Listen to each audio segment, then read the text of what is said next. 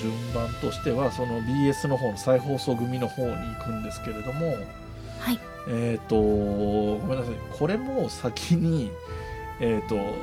簡単に終わる方の話をしちゃうと、えー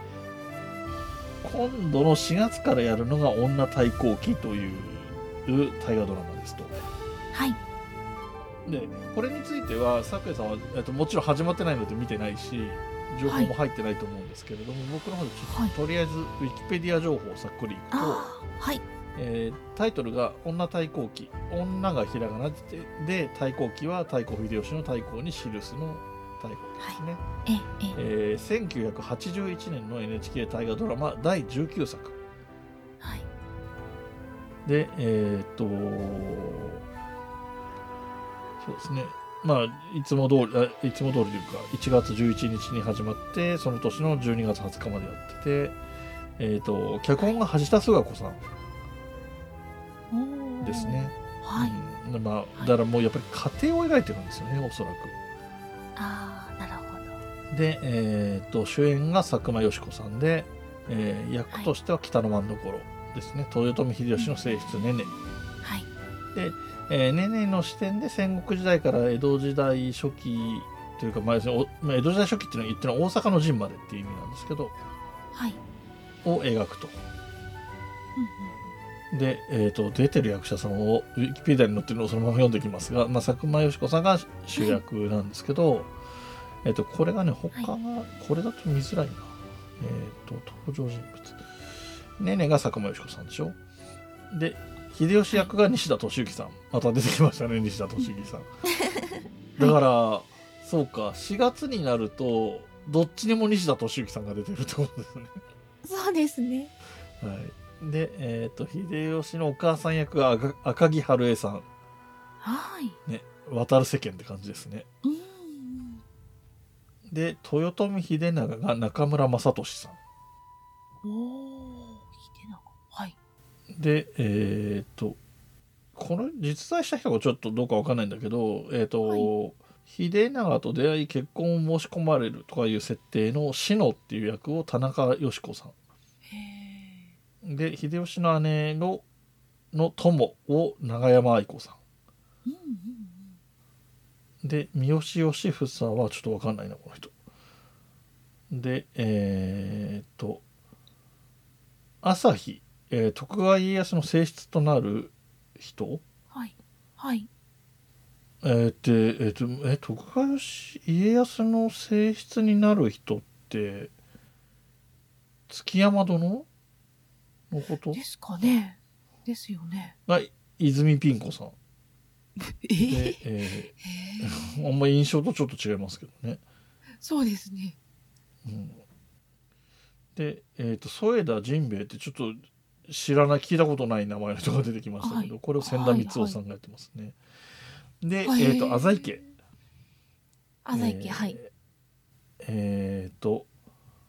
浅井長政浅井長政が、えー、浅井長政あえじゃあ浅野家浅野家か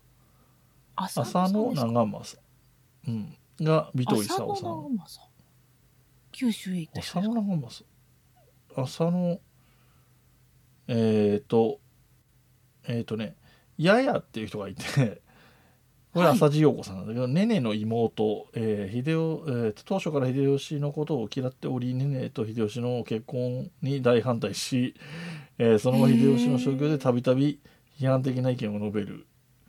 えーってなっててそのややの夫はい。が浅野長政。ああ、はあ、はあ。でそのうん子供が浅野幸長はいはっていうい。感じですね。へーはいで、えー、と話戻りまして、えー、ヨド殿が池上紀美子さんああ。はい。ちょっとあと側室っぽい人はちょっと松原千恵千恵子さんとか出てますけどちょっと役が役名がね達子、はいちぐさ福まあああ。そういう感じなんでちょっと誰だかよくわかんないのでちょっとええ割愛します。につく名前で言うと誰だろうなえーえっと郷姫岩崎良美さんへえ。ですねえー、とあとは木下家小早川秀明が大和田漠さんへえ。八須賀小六は前田銀さんとかねはい。石田三成拓磨真さんほあこれ面白い石田三成拓磨真さんなんだけど少年期の石田三成は坂上忍さんですー。へえ。ただ坂上忍さん自身がまだ少年と言えるような年の頃ってことでしょうね、うんきっとねそうなんですね。うんなかなか結構面白いですね、うんそう思って見てるとね、そうですね。うんへ、ーなかな。かまあちょっとちょっとまだ格っぽい役の足があるかなんかの役でガッツ石松さんとかも出てるけど、ええええええ。まあでも女性が多いからめずあでもそう思うと女性が多いのこういう手もあるのかと思いますねうんうんうん。そうですね。えー、とで信長が藤岡弘さんおお。で、えー、とお市の方が夏目雅子さんああはい。で織田信勝が長塚京三さんで織田。信孝が役所広司さんあ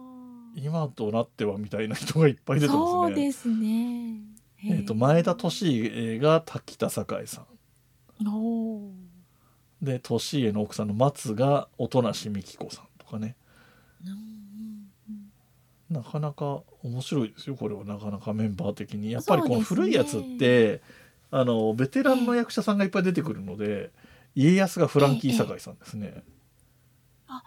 い。で阿茶の局が篠弘子さうんうんうんうん。ん、うん、あとこの辺あで浅井家本当の浅井家も出てきました浅井長政が、えー風間森夫さんおお。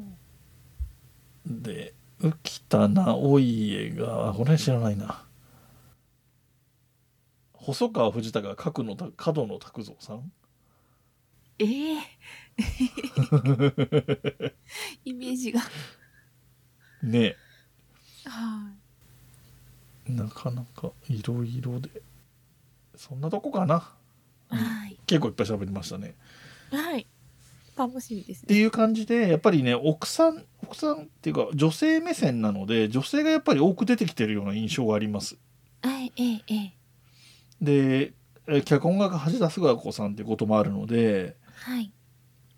えっとサブストーリーとして秀吉の天下取りが進んでいくっていう感じだと思うんですよねどっちかっていうとそれがサブでうんうん実態としてはその内女の子だったり女同士の争いみたいなところがウエイトが置かれるのかなっていう気がああ。します。ね。はい。あはい、のーこんあそこの後ちょっとその話に入ってきますけれどもこの「黄金の日々も」あのーなんだいわゆる本来の大河ドラマではメインになるような政治的というか、その戦国武将の国取り物語的な部分っていうのはサイドストーリーじゃないですか。でまさに秀吉こその黄金の日々も秀吉の物語がサイドストーリーとして生きてるええ感じですよね。ええええはい。うん、だからそういう意味で言えばちょっと似たような話、うんうん。そうですね。あの存在としてすごい大きい秀吉が脇役としていてはい。別に主役がいるみたいな感じではちょっと共通する感じになっているでもうそれもそれで面白いですよね。はい。えーということで、えーその話に入りましょうか黄金の日々はですね。い。はい。えー前半に関してはねその3人主役みたいな感じで、えーうんうんよく耳にした話としてはその役者としての出どころが違う3人歌舞伎役者と大部屋映画の大部屋俳優と,、うんえー、とアングラのえ芝居から出てきた人うんうんみたいな、まあ、根津陣八さんがそれですよね。で川谷拓三さんが大部屋俳優で、で歌舞伎役者の、はえー、と当時の、えー、と市川染五郎うん。そうめん。はい。ですかねちょっと前までの松本幸四郎さんですね今の松本白鸚さんですっけはい。えー非常に面白いは面白いですね。あのそうですね。これもやっぱり前こうそう思うと昔からそうなんだなって思ったけどやっぱりあの今井早急が良かったんですよ前半のああ、確かあに。の丹波哲郎さそうんですね。すごい存在感で、はいはい。でやっぱりストーリー的にもまだまだ駆け出しの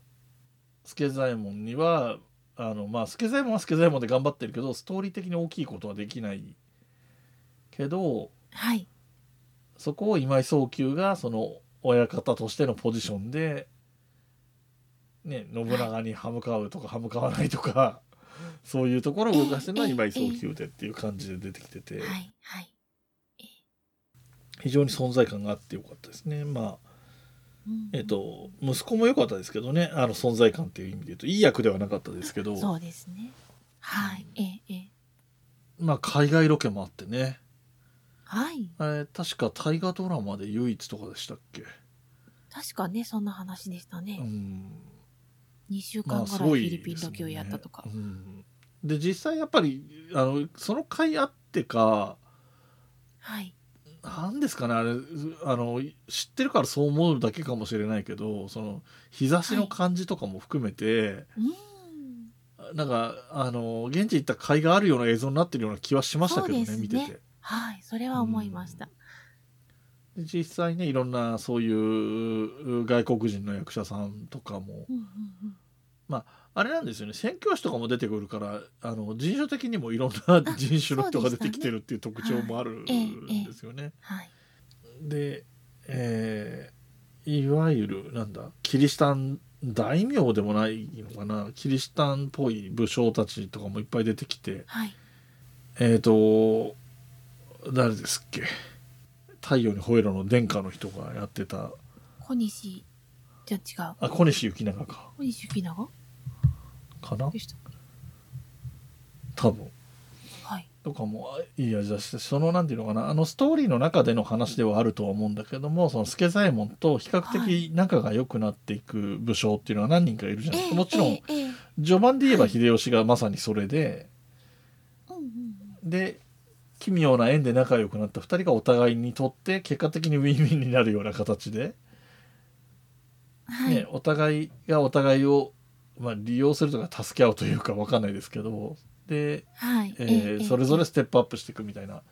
展開があって、まあ、終盤になってまあいろいろあるんですけどでそんな中でも、えー、と小西行長であったりとか、えー、と石田三成であったりっていうあたりは割とええ、え助え、左衛門に協力的なキャラクターとして出てくる印象ですよね。はい。ええ、ええ、ええ。であとそうです面白かったのは、えー、と石田三成が割といい役で描かれてるからっていうのもあるんだけど。うんそうですね。えっとちょっと珍しい感じでした、ね。加藤清正が割と悪役っぽかったですよねなんか印象としてはああ、確かに。悪役ってことはないんだけどなんかちょっと粗雑なキャラあんまりええこ、えうえ、ええ。深みのないキャラみたいな感じには見受けられま したけどねそうですなんねだ。ろうかませ犬じゃないけどそういう感じの印象でしたうんうんねうんドラマ的にはそうですね。まああとはやっぱり千利休の存在感もすごかったですねあ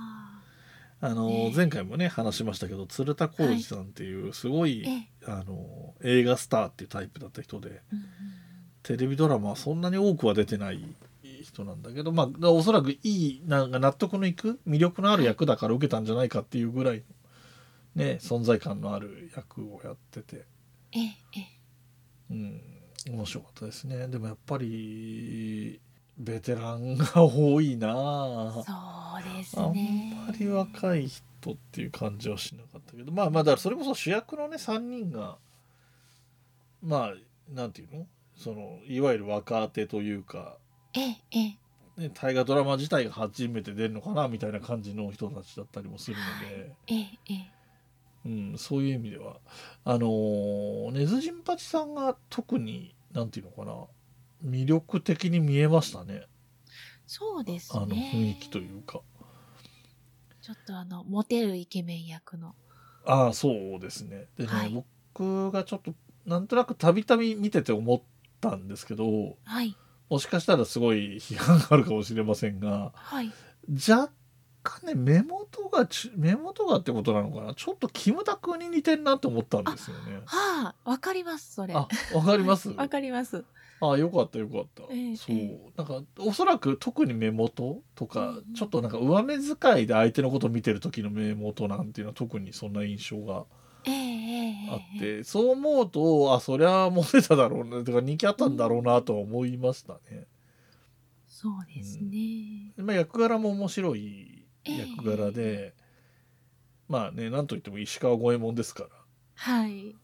ね、秀吉がこんだけウェイト大きく出ている中での石川五右衛門っていうことを考えるとそれなりに、ね、思うところがあるなってなるええし、ええええええであのなんか非常にいい感じなのがその3人主役みたいな感じで始まって1人は途中で脱落していってって中で、石川五右衛門もずっとべったりで出てるわけでもなくていなくなってる時とかも結構あるんですよね。はいはいはいはい。それがちょうどよくて急に戻ってきたりとかうんうん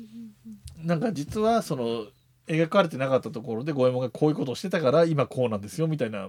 こうね、はいはい話の作り方もできたりとかっていう意え味で、ええなんていうのかないわゆるトリックスター的な魅力みたいなものもあったような気がするし、そうですね。うん、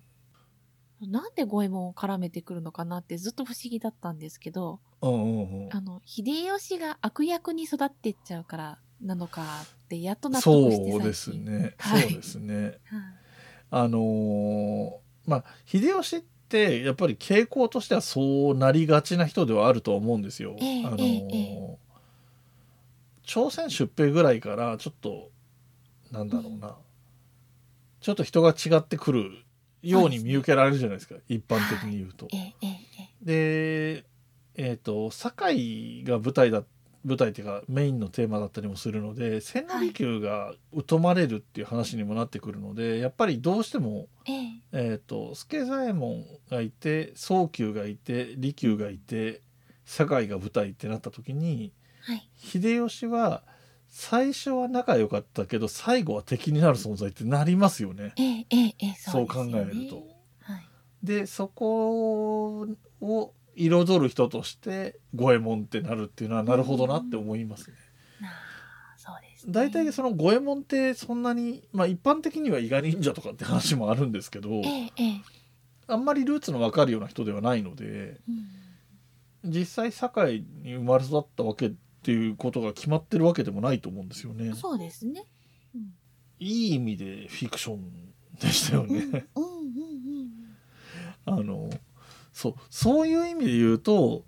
これもありなんだからあの三谷作品もありでしょって言いたくなるような 確かに。そんなれだそもそもね歴史の再現ドラマを作ってるわけではないのでっていうところがええええええどちらにもそうです共通ねするのかななんて気はしますねうんうんうんそうなんですよね。でも難しいんですよねついついそういう目で見ちゃうっていうのはあるんですよ。ええええあのー小説で言うと司馬遼太郎が顕著で割と司馬遼太郎が書いてると、書いてあること全部本当なのかなって思っちゃうっていうのが あるんですよね。まあもちろん当時のせ言った通り一言一句変わらずセリフを書いてるわけじゃないっていうのはもちろんわかるんだけどええあの司馬遼太郎さんってめちゃめちゃ調べて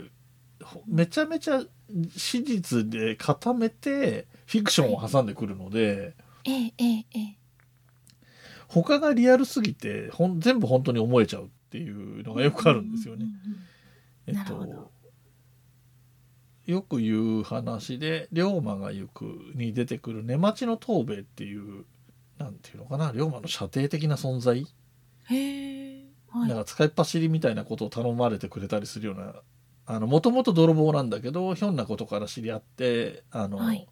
坂本の旦那みたいな感じ で付き従ってくるキャラクターがいるんですけどこれ完全なフィクションなんですよ。い。へえ。でも別のところですごい正確に年号とか入れながら、えええっとこの時こういうことが起こったっていうのを書いていくし特に龍馬が行くだと龍馬が直接絡んでない幕末史も結構触れてくるので。ええええ。なんというかこう幕末史の教科書みたいな気分になっちゃいがちなところがあるのうんうんうんうにんそういはういか存在しない人が出てくるとかねええええあとえ同じような話をちょっともう一個だけ付け加えると「世に住む日々」っていうはい。全4巻で前半が、えー吉田松陰後半が高杉晋作が主役のはい。主人公が途中で変わる代替わりするっていうスタイルの小説なんですけど、うんうんこれの中に司馬遼太郎がフィクションで書いてることなんですけどこれこれこういう書物に、うんえー伊藤利助伊藤博文ははい。桂小五郎の「育み」とあるでこの「育み」というのは長州独特の制度で、えーまあちょっとはい他にないから例えが難しいが養子のような弟子のようなそんな存在であるみたいなことが書いてあるんだけどそれがまるまる嘘っていうね、ええはあ。 そういうことをする人なんですよあの人。へえ。ででもうん。当然といえば当然なんだけど司馬遼太郎が書いてるのはエンターテインメントであって歴史の教科書じゃないのではい。それはい嘘なのって言って怒るのはちょっと違うといえば違うんですよね。でまあやっぱそうりですね大河ドラマもそうではい今。なんていうのやってるのかな歴史ヒストリアははい。あの諸説ある中の一つで撮ってるかもしれないけどあれはまあ教科書に近いものだと思うけどええ。大河ドラマはやっぱりフィクションなので。うんうんこれが歴史と違うとかね、うんあのなんか確かあれ三谷作品だったっけな完全に時代に合わない現代語っぽいの入れてるセリフがあるとかないとかあ聞いた気があ。しあるまんすでねしょうね。はい。みたいなこともね、まあ、もちろんだって逆に言えば当時のねその平安末期の言葉遣いをしてるわけじゃないんだからそものちドろラんマで上はす。ね。そうです。そうだからそうそういうことを言っちゃうとねリアルかリアルじゃないかってね突き詰めたって限度があるわけだからっていうのは思いますけどね。ええええはい。うんでもまあまあそうですねえっ、と黄金の日々はなんか大河ドラマ割と好きなので、えーとうん過去にどんなのがあったんだろうって見る中で割と惹かれないテーマだったんですよね。あのあーやっぱり戦国というか、まあ、武将とかねええええ幕末の志士とかそういうのが好きなのではい。うーんっていう感じがしてたんですけど結果的には見て面白かったなっていう、あまあそうですね今我々はまだ途中なんだけどええほあの単純に見てよかったなっていううん。感覚はありますね。はいはい。どうですかそうですね。作屋さん的にはやっぱりでもだから戦国だから普段まあ幕末よりかはまあ割と好きで知ってる時代といえば言えるのかそうですね。そう。で、あまり知られてない方なので、うんまあ、どうにでも絡めていけるんだなっていうのは感じてて、その、対馬の宋さんうんうちんが、あの、はいはい二枚舌外交をやったシーンあはいが、はいはあいではいそれのフィクサーが助左衛門だったよ、的なあー筋にはいなはいはいっていたので、あ、そうかなるほどなーって、そうやって絡めてくればいいんだろうなーみたいな。そうそういう楽しみ方がその歴史のフィクションの楽しみ方だとは思うんですそようねですね。ええええうんえ僕が好きな漫画でこれ話したことあるかなよそで話したのかちょっと覚えてないんですけどえ「はい。えっと修羅の時」っていう漫画があって、はい。これもともとは「修羅の門」っていううんあの現代が舞台の格闘技漫画はないんですね。。ええええで、えっとこれが、えっと一子相伝で1,000年間の歴1,000年の歴史があるっていう設定になってるので、はいえっ、といろんな時代にこの憲法みたいなのの使い手がいたわけですよ当然。ええええで、えーその時代時代のその陸奥延明流っていう流派の使い手の物語っていうのがはい。修羅の時っていうので描かれていて、はいえー、と一番古いところだとそれこそ源平の合戦のところの話もあったり、はい。えー、と信長が出てくる話とか信長が出てくるやつだと西賀万王一とかが出てきたりするんですけど、おーはいはい。そういう話があったりとかそれこそ一番最初のやつ主人公は宮本武蔵と戦ったりとかねへえ。であとは、えー、と幕末で出てくるやつは龍馬と仲良くなってちょっと野試合みたいなのをするんだけど、はいその後は親友付き合いをして、はい。えー、とで最終的には新選組と戦う話になるんだけどその新選組と戦う話になる時に、えー、とその漫画の中でえっ、と龍馬を殺したのは誰かっていう問題については、はい。漫画のストーリー上都合がいい選択肢として、うんうんうんえー、と新選組に元行って途中で抜ける、えー、と伊藤貸太郎っていう人がいるはいんですよはね、いはい。ねその人が犯人だっていう説を取るんですよあーはい。その漫画ではええ。その方が、えー、と漫画のストーリー的に面白いからうーん。今は一般的には見回り組が犯人、はい犯人っていうか見回り組による、えー、と暗殺と言われてるんだけどええ。そこまでのストーリーに出てきてない見回り組を急に出しても漫画としては面白くないので、そうですね。で諸説ある中で一応一番使いやすいストーリーを選んだっていうふうに本人が後書きで書いてるんですけど作者さんが書いてるんですけどええ。ええ。それでいいんじゃないかなって思ったんですよ僕初めて読んだ時に。。この説確かに今弱い説だけどこの物語が面白いためにはこの説取るのが一番いいだろうなって思ったんではい。でそれ同じようなことがその、ね、黄金の日々で架空の人物とかはい。しょあのいろいろおなんだろう諸説あったりとかあるいは分からないことの多い人物はい。助左衛門もそうだし五右衛門もそうですよね。うんうん。そうですね。でそういう人を使ってフィクションの部分にいろいろ織り込んでいくっていうのはなかなか楽しいはい。話だと思うんですよね。はい。だからそういう意味ではね「鎌倉殿の13人」にも期待したいなとは思い ます。はい。はい。楽しみです。はいということでどうですかねはい。と思います大体話したいな行ったり来たりしちゃったんで、話がねちょっとあれなんですけど、大体言いたいことは言い言えましたはい。言えました。他,、えっと他の作品も含めて遡ってもいいんですけど、大丈夫ですかね大丈夫です。はい。あーえっと僕から一言だけ言っとくと別に今言う、 まあ、言っときますけどはい。えっと今やってるのが「鎌倉殿の13人」なんですがこの次は、えーどうする家康」っていうタイトルですよね確かね。 徳川家康が主人公という公。うん久しぶりの徳川家康主人公ですね葵徳川三代以来かなああ。はい。まあ古くはね、えー、と徳川家康っていうすごい名作とされてるええ大河ドラマもありますけれども、はい。うん、まあ徳川家康主人公のも楽しみにしていただければと思いますとはい。いうところですかねまあだいぶ先の話ですけどね、そろそろそれでそうそのです次の年のもう何がやるとか誰が主役とかそろそろ出るのかなもうちょいかな来月再来月早ければそんぐらいで出るかもしれない、そうですね。うんはそこい。も楽しみこれ先取りしてね楽しみにするのもいい,、そうですねいいですよそろそろ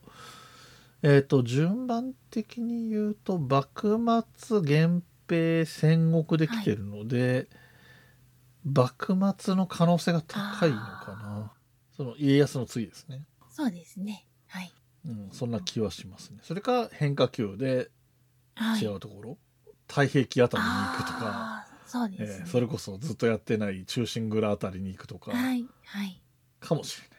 はい。いろいろねそうそういうのの予想するのも楽しいです。あといろんなねいろんなはい都道府県やら市町村が誘致活動してるのでそれも楽しいかもしれないですね。今鎌倉市盛り上がってますから。そうですね。はい。えーじゃあということで、えー、とこの話はこれぐらいにして、えー、とガチャ回していっちゃっていいですか、このままの流れで。はい。お願いします。はい、えーということで、えー、と3月の話がこれで終わったので、えー、と4月のテーマを決めるガチャを回そうと思いまして、えー、と一応録画もしてみます。はいえ。っとね、えっとはい新しいガチャになったんですよ。はい。はい。ねびっ前くのりはしました。ね、あの前回前々回ぐらいの配信を聞くと分かるけど出ないんだよねとか ずっと言ってるのがあったんですけどそれがちょっと僕的にも納得いかなかったので新しいのを買ったんです。はじゃあこれを録画しながら回そうと思います。お願いします。えっ、と回します。はい。じゃあ今度の新しいコインを入れまあ入ってないな。よし入った。はい。入れまして、回します。あれまた嫌 な音してるな。あ、出た。は回っい。た回った大きく回りましたねはい。回りました出ました出ましたけどこれ、はい出ましたけど片手では開けられないんですよね、なんか抹茶レッツあ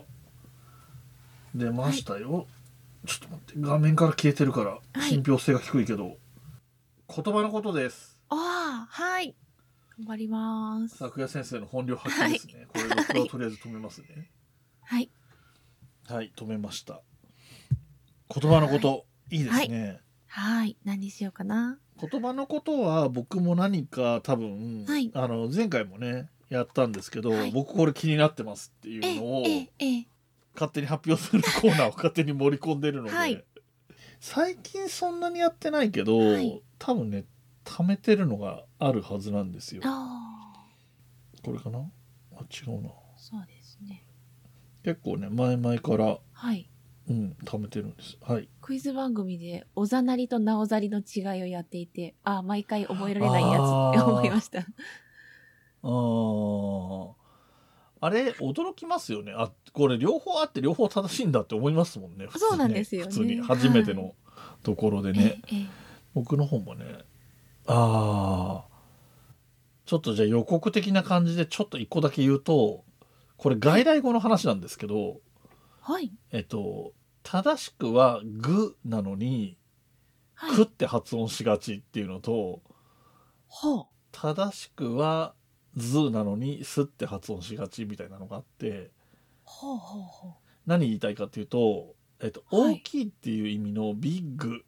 はい。ビッグチャンスとかのビッグをビッグって言いがえええち。そうですでね。確かに。阪神タイガースはタイガーは優勢音なのでタイガーズが正しいんだけどタイガースって濁らないっていうのが日本人が発音しがちそうですね。あと,、えー、とベッドはい。をベッドって発音しがち、ああ、ベッド。うん、なんかお金かけるみたいな感じになっちゃうっていう あの外来語との絡み外来語っていうか英語が元で今日本語になってるものでええ。そこ間違いがちみたいのってあるなと思って。うんうんうんうん、でちなみに、はい。もうそのビッグビッグチャンスのビッグえロトビッグとかそういうのもあるけどええ、ビッグが正しいよって散々言っといて最終的にビッグカメラはビッグカメラなんですねグじゃないっていうね確かに。そうそこもまあ面白いっちゃ面白いとこはいこんなことが気になってメモしたりしてますわっていうかりま話しですた。多分音声言語学的な話になるかと思いますが、ちょっと探してみます。はいなんかいろいろね、はいあの面白いですよいいろんなこと調べてますあの主にポッドキャスト聞いててあこれ言い方違うよなって思ったりするのをメモるって感 じなんですけどまあ言っても僕も間違ったりしてるんでその人を責めたりする気はないんですけどっえてえ、えいうえ、ええ、もちろん。は話です、い。はい、はい。じゃあそんな話をもうちょっと、あのひあの品の良い感じで多分咲夜さんがやってくれると思いますわかりました。はい。はい。じゃあ、えー、と今月もこれぐらいで終わりにしていこうかと思いますけどいいですかね。はい。桜の便りが聞こえてくる頃となりました。これから新生活を始められる方も多いのではないでしょうか。春の光のように、のどけき日々を過ごせますよう心より願っております。それでは、ごきげんよう。ごきげんよう。文ガチャではご意見ご感想